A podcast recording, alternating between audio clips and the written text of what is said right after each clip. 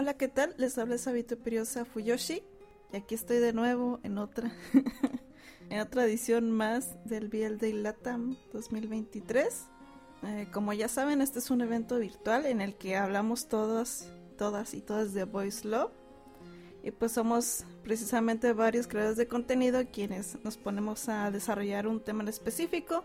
En el, mi caso, como a mí me mama la, la fantasía, pues voy a hablar de fantasía. En este caso, eh, mi tema surgió más como una especie de mm, casualidad, yo diría que es casualidad, porque estaba, estaba investigando sobre cómo hacer un webtoon. Bueno, no, no estaba investigando, es mentira. Eh, de alguna manera me tranquilizaba empezar a ver este a creadores de contenido de webtoon. Entonces me encontré con una muchacha que estaba explicando su experiencia en cómo fue haber participado en el concurso de webtoon que creo que fue hace dos años, dos o tres. Eh, que era sobre subir una historia de romance. Pero aquí lo curioso es que ella menciona que ella desarrolló para participar una historia de fantasía con romance, pero eh, se dio cuenta después, en retrospectiva, que el romance que ella había desarrollado realmente casi no estaba. Ella se había enfocado más en la fantasía y eh, conforme ella iba explicando, iba mostrando más o menos, explicaba cómo era el caso de los paneles, de la narrativa. Entonces a partir de, eso me, pensé, ok, es buena idea. Hay que eh, más o menos marcar que existe una diferencia eh, con respecto a la narrativa visual y esto de qué manera se aplica, por ejemplo, en el voice love. Entonces, el tema es, se cuenta de manera diferente una historia de fantasía que una de romance. Lo averiguaremos. BL Latam 2023.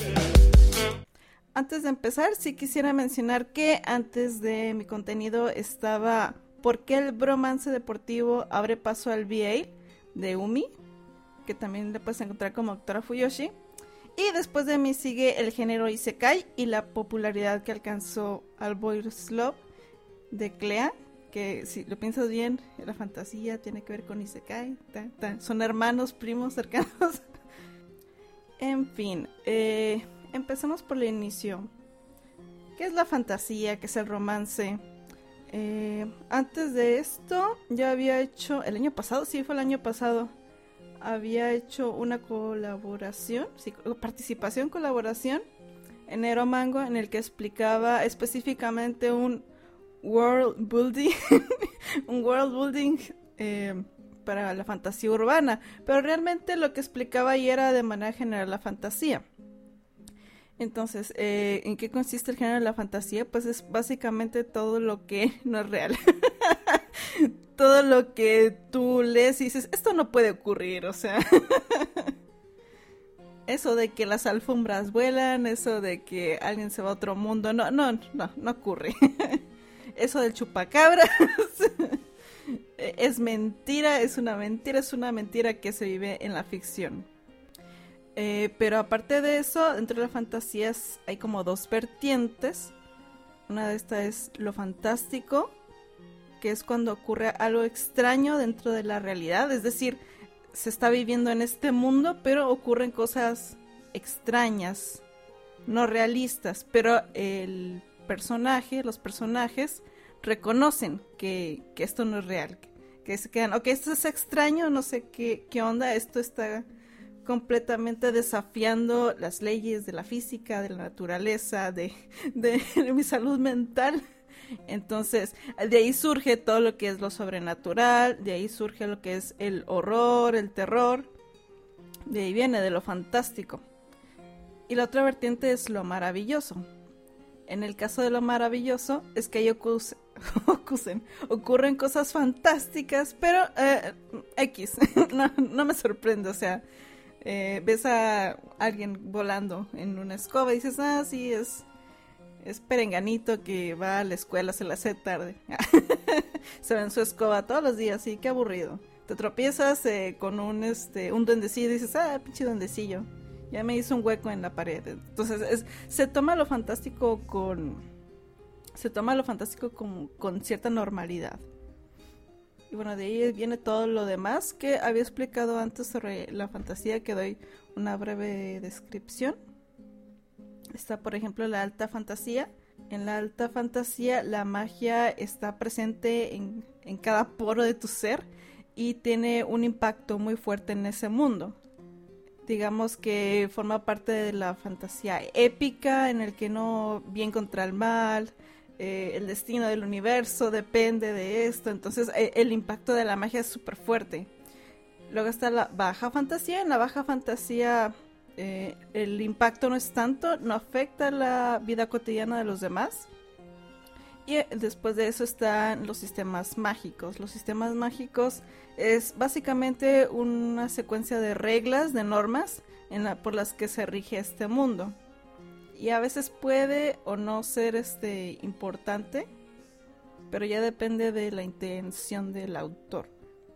Si por ejemplo uno va a hacer una historia romántica, realmente posiblemente el sistema mágico sea más un decorativo, o sea, así como que, ah, mueve la, varita y dice unas palabras y ya. ¿Cómo funciona? No sé, eh, pero en este mundo hay magia y eso es todo lo que tienes que saber que ahora viene la fantasía también tiene que ver, este, por ejemplo, eh, la ciencia ficción, un poquito los viajes en el tiempo, pues todo lo fantástico, pero eh, como ha, evolucionado, estos subgéneros prácticamente se deslindan un poco de la fantasía. Ahora cuando uno habla de fantasía, posiblemente se imagina más, no sé, Harry Potter, El Señor de los Anillos, por, eh, más que nada por la presencia del sistema mágico. Entonces, en sí, ese es el tipo de fantasía en el que yo me refiero más. Pero en sus inicios también se consideraba la ciencia ficción como parte de la fantasía. De hecho, creo que todavía hay quienes lo consideran parte de, pero ese es un debate que yo no voy a entrar. Entonces, ¿en qué consiste la fantasía? La fantasía como tal es esta historia maravillosa en el que ocurren cosas extrañas, eh, del cual se deriva lo fantástico, que son eh, situaciones anormales dentro de esta realidad y que por lo tanto uno va a reaccionar como que realmente está ocurriendo algo muy extraño. Y por otro lado lo maravilloso, que son situaciones fantásticas que nos sorprenden, nos sorprenden a los personajes porque ya forma parte de la cotidianidad. De ahí viene la alta fantasía, la magia que tiene un gran impacto en ese mundo, la baja fantasía, que es cuando la magia no impacta realmente para nada. Eh, el sistema mágico eh, del cual depende eh, las normas con las que se rige ese mundo y a veces puede o no estar muy desarrollado dependiendo de la intención del autor. Y bueno, de ahí viene todo un world building. y de ahí viene todo un world building. una construcción de mundo eh, en el que posiblemente se ha reiniciado desde cero este mundo. Es decir, que eh, puede ser un planeta más grande, pueden ser varios planetas, pueden estar viviendo en una luna, en otro universo. Eh, puede tener una masa, una naturaleza distinta, lo que sea, el límite es la creatividad. Más bien la creatividad no tendría límites en este mundo. Ahora bien, ¿cómo funciona el romance en el cómic? Específicamente, el eh, cómic romántico, pero en términos muy generales, se compone de algo que se llama maniqueísmo emocional. Realmente el maniqueísmo se refiere a divide las cosas en bueno y malo y no hay puntos grises. La, vida es así. bueno, no la vida, pero eh, en este género se maneja así. Manicaísmo emocional, es decir, eh, el protagonista se va a identificar como un personaje bueno, entonces eh, va a tener como características que se identifiquen como bueno, una persona que se preocupa, ingenua, que es buena con todos, se preocupa con todos y que por lo tanto, como es una persona buena, la historia tiene que hacer que se le haga justicia si le pasan cosas horribles, entonces se le van a castigar a los villanos que atentan en contra de, este protagonista tan bueno. y e, es como una especie de, de discurso medio moralista en el que se recompensa por ser bueno. De ahí viene eso de que es un maniqueísmo emocional. Por lo tanto, tiene un final feliz. Eh, las historias románticas son muy optimistas, pase lo que pase, el drama que tenga va a terminar bien, porque de alguna manera como que se le tiene que recompensar al personaje por ser bueno.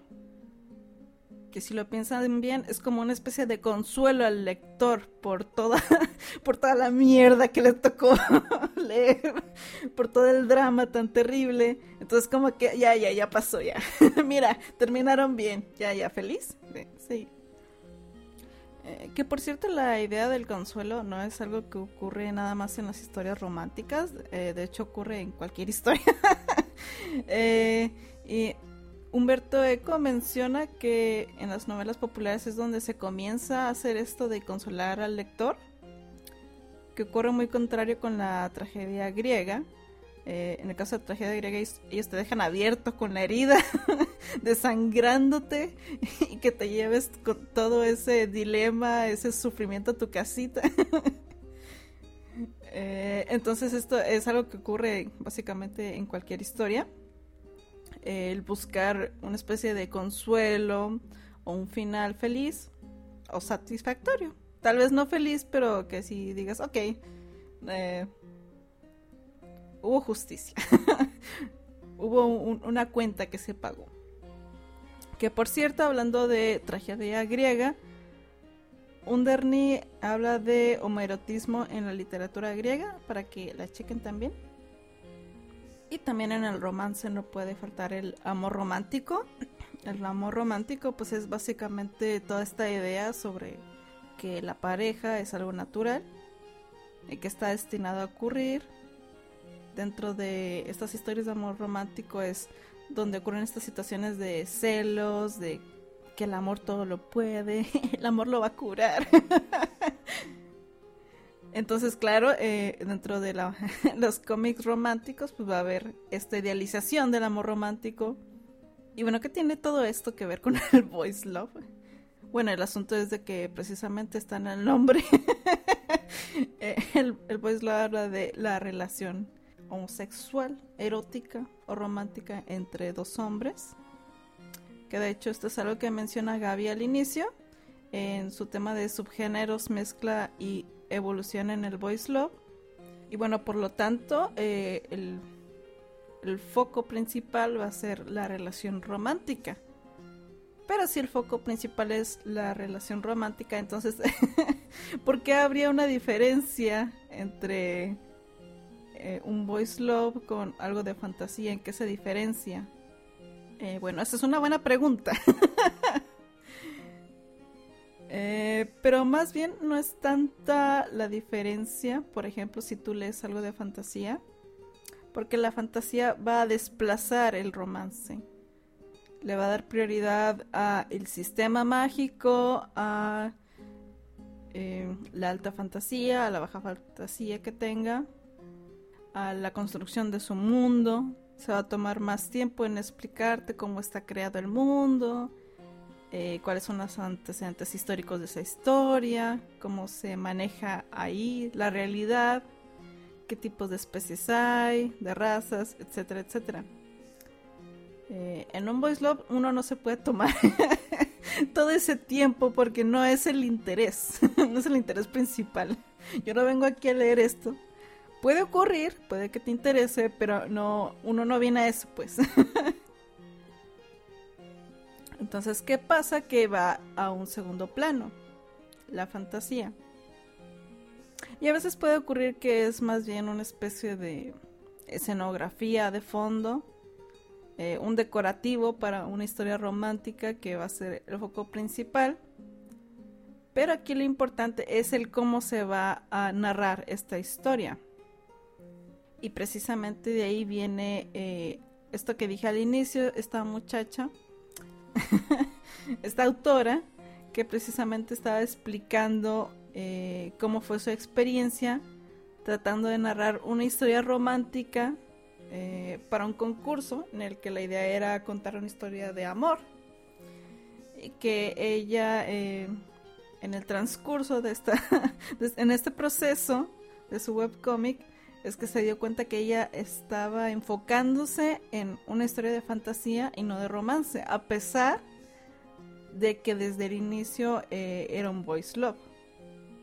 O sea, desde el inicio la historia estaba destinada a tratar de dos chicos que al final iban a terminar juntos, pero ella después de analizarlo se dio cuenta que estaba dando prioridad a la fantasía. ¿De qué manera? Ella explica que hay varios paneles que ella toma.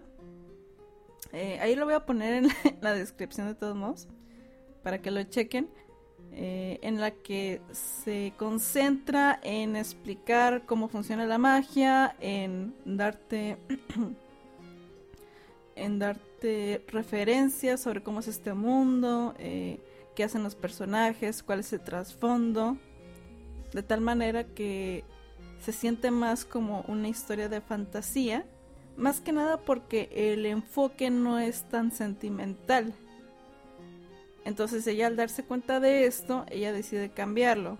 Y pasamos de, ver eh, los paneles en los que te dan diferentes vistas de, lejos, de cómo es este el mundo en el que están, de con quiénes interactúan los personajes principales, eh, de cómo es su situación, cuál es su profesión, etcétera, a ver cómo eh, tiene más diálogo interno, el cómo sus eh, se resalta sus intereses amorosos. Creo que ahí el personaje está enamorado de alguien y te pone específicamente los paneles de este personaje más embellecido porque lo, está idealizando, está enamorado. Entonces es así como empieza a describirlo, pues.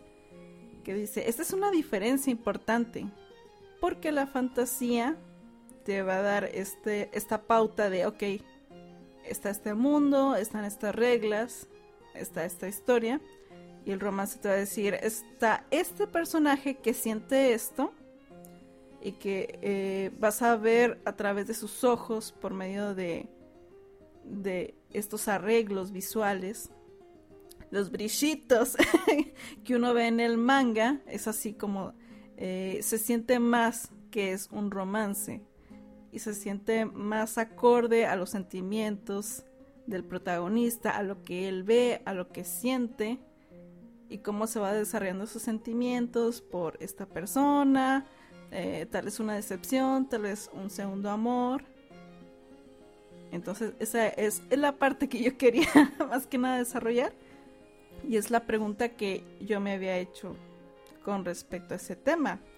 Si realmente había una diferencia, sí, sí hay y depende mucho de lo que el autor quiera contar aunque sea básicamente lo mismo, o sea, aunque sea voice love, pero ¿cuál e-, es tu prioridad?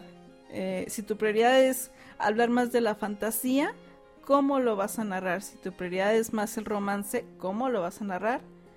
Y si te interesa más dar un corte erótico, pues ¿cómo lo vas a contar? Ahora bien, ¿de qué manera lo podemos aterrizar mejor? Porque sí, pura teoría, pero ajá, esto como cómo me lo explicas mejor. Eh, por ejemplo, en el manga de Sinai Beyond the Three Window, eh, el manga del triángulo. Eh, esta historia tiene elementos sobrenaturales y de terror. Y si tú lo lees, se siente que va más, un poquito más encaminado para el, lo sobrenatural. Y de hecho, la relación que tienen los personajes eh, es ambigua, y como, como eh, un, subtexto que se lee, hay algo entre líneas. Eh, que de hecho, si esto es Boy Love o no, está como que un poquito debate, pero su autor sí lo considera, así que hay que hacerle caso. Yo sí le hago caso. más que nada por este subtexto homoerótico. pero eh, si uno lo ve se da cuenta que hay como una prioridad con la parte de la fantasía y a pesar de que sí tiene muchos elementos eh, emocionales no eh, lo pone un poquito de lado dice sí sí sí a la chingada te voy a contar esto esto que está pasando sobrenatural. Pero sigue estando ahí. Simplemente pasa que hay como una especie de pues había dicho desplazamiento que hace que se note más la parte sobrenatural, pero que ah, te sigue dando indicios, oye, esto, esto es de estos dos, tú sabes. Eh, también está esta historia de Webtoon que se llama Anomalía Espiritual, que de hecho está suaveza porque está inspirada mucho en lo que es la acción y lo sobrenatural. O sea, y realmente no, el enfoque no es 100% romance, sino que te presenta primero que hay como una especie de atracción, una tensión sexual. y se nota que la relación que van a tener ellos va a ser como de un ritmo más lento y por y como que esta relación va en segundo plano mientras va ocurriendo todo todo el plot de, de la historia de que te dicen, no, somos una agencia, que tienes que entrenar, que hacemos tales cosas de índole espiritual, de índole sobrenatural. Entonces, conforme uno va viendo el crecimiento del personaje, también va creciendo lentamente la relación de los personajes. Y ahí el punto focal es eh, tal cual la acción y, y la parte de la fantasía, de lo sobrenatural. Otra historia aparte de esa que ya no, no hace de lado la parte romántica, pero sí si se aprovecha un poquito de la fantasía nomás como para hacer escenografía. Es un manga, es manga, sí es manga, que se encuentra en Kulmik. Se llama Querida hermana, me convertí en una maiden. Maiden es sirvienta, ¿no? No. Doncella, una doncella bendecida. Y bueno, la historia tal cual es un isekai, o sea, esto lo, puede decir Clea. que de hecho la recomiendo, está entretenida. Eh, tal cual va de un isekai, el muchacho obviamente, el protagonista, viene del mundo real, es convocado a un mundo de fantasía a servir como una doncella. y bueno, ¿de qué, ¿de qué será? ¿Cuál será el plot de esta historia? Bueno, eh, como doncella bendecida, tienes que otorgarme magia, por eso se llaman así. ¿Y cómo lo haremos? ¿Cómo será? pues sí, por medio de. Por medio de la cochinada. Así es como se abre esta historia. De hecho, en todos los capítulos siempre hay algo. Hay algo que ofrecer de carne. Entonces, eh, el punto aquí no es la fantasía, la fantasía es una mera escenografía, un decorativo todo bonito que adorna los paneles eh, y el punto clave es, el sexo duro. eh, sí tiene historia, nomás que obviamente está de lado. Aquí hay un mayor enfoque con el drama, con los celos, con las inseguridades de los dos protagonistas. Porque por un lado el protagonista quiere regresar a su casa, quiere eh, regresarse, pero por otro lado tiene sentimientos complejos por el mago. El mago es muy frívolo, que nomás lo ve como una herramienta, pero al final como que empieza ahí a ver algo. y bueno, en el caso de esta historia, la fantasía no importa tanto porque es tal cual, es para que ayude a la trama, a que, a que se desarrollen ciertas partes interesantes. También hay otra historia, bueno, son dos, pero son de las mismas autoras, que se llama Miss Match y Purpuria Noxa, lo pueden leer en tapas, ambas, eh, pero creo que están en inglés, que son, son italianas las autoras, entonces están en inglés e italiano. Ambas son de fantasía no más que hay una diferencia en estas porque aparte de ser de fantasía tienen otro, otro subgénero, subgénero. Por ejemplo, Miss Match es fantasía de magos. Harry Potter, sí. De hecho, sí, tal cual van a una escuela de magos los protagonistas. Pero eh, la manera en la que está el formato del cómic es tipo 4 coma. O sea, como cuatro paneles. Y son eh, tipo historia slice of life de vida cotidiana. Y ahí se va desarrollando lentamente una relación entre los personajes. Eh, no tiene nada explícito, todo es como muy ameno, muy tranquilo. Se sonrojan mucho, hay un poquito de bullying porque pues es una escuela. Eh, se ve parte de la historia de los amigos. Y por otro lado, Purpuria Noxa eh, se toma sus licencias eróticas, toma más este más escenas cachondas. Y en el caso de ellos es de una historia de vampiros. Pero es vampiros que contiene también misterio. Tiene misterio, tiene como la novela tipo noir. Eh, tiene fantasmas. Y a todo eso le incluyes un chingo de, de cosas suculentas.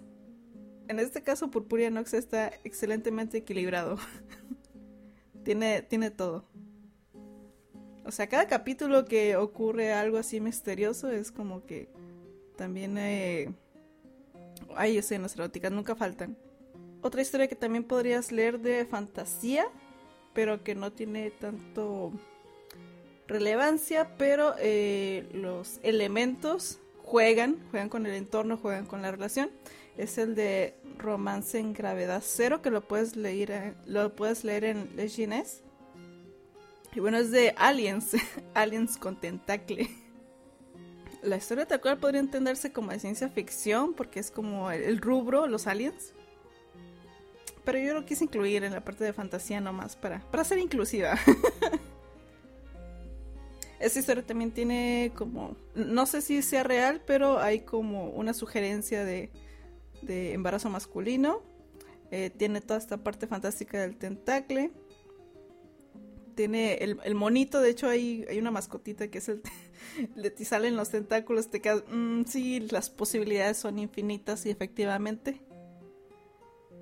Y bueno, ahí lo que abunda es todo el contenido erótico. Entonces vemos aquí como en esas diferentes historias el nivel de fantasía y romance es distinto y hay diferentes tipos de prioridades al momento de contar la historia en algunos la parte de la fantasía, la parte del argumento serio, bueno, no serio, pero el argumento de este es otro género.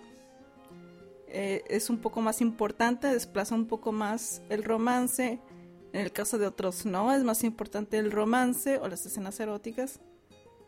Pero todas son para consumirlo, todas son para que nosotros lo consumamos.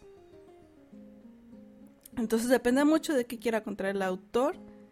Depende mucho también de cómo estén haciendo el target, como quienes quieren que los lean.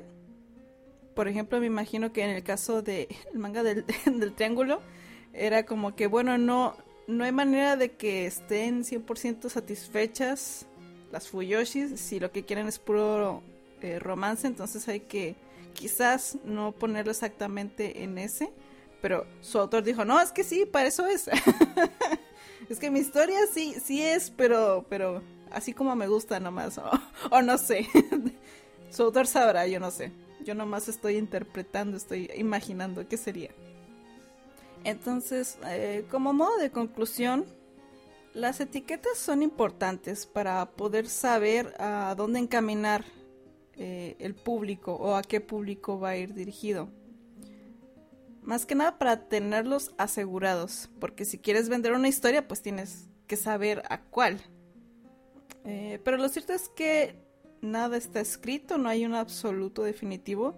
Eh, puede haber un público para cualquier cosa.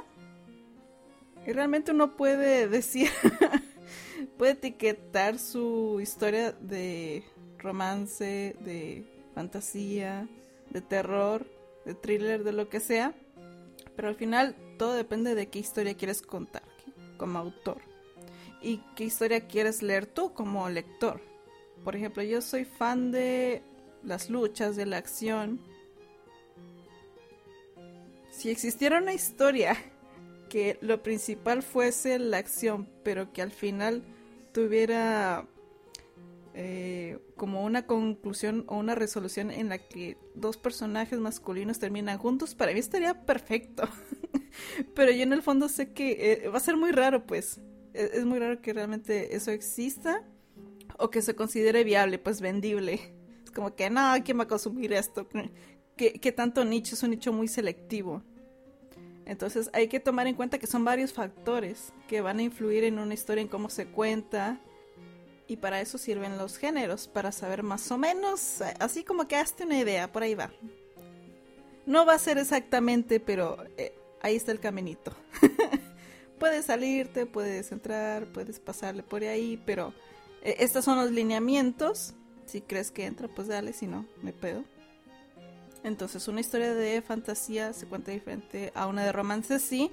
Dentro del boys love también, sí. Aunque el boys love sea predominantemente romance, puede darse la ocasión de que el autor quiera desplazarlo poquito, pero que siga ahí, que, que, que esté entre las sombras y luego salga, ah, te diga hola. y tal vez concluya o se dé más adelante, pero que que lo importante sea lo que se quiera contar, que la historia sea fiel a sí misma más que nada.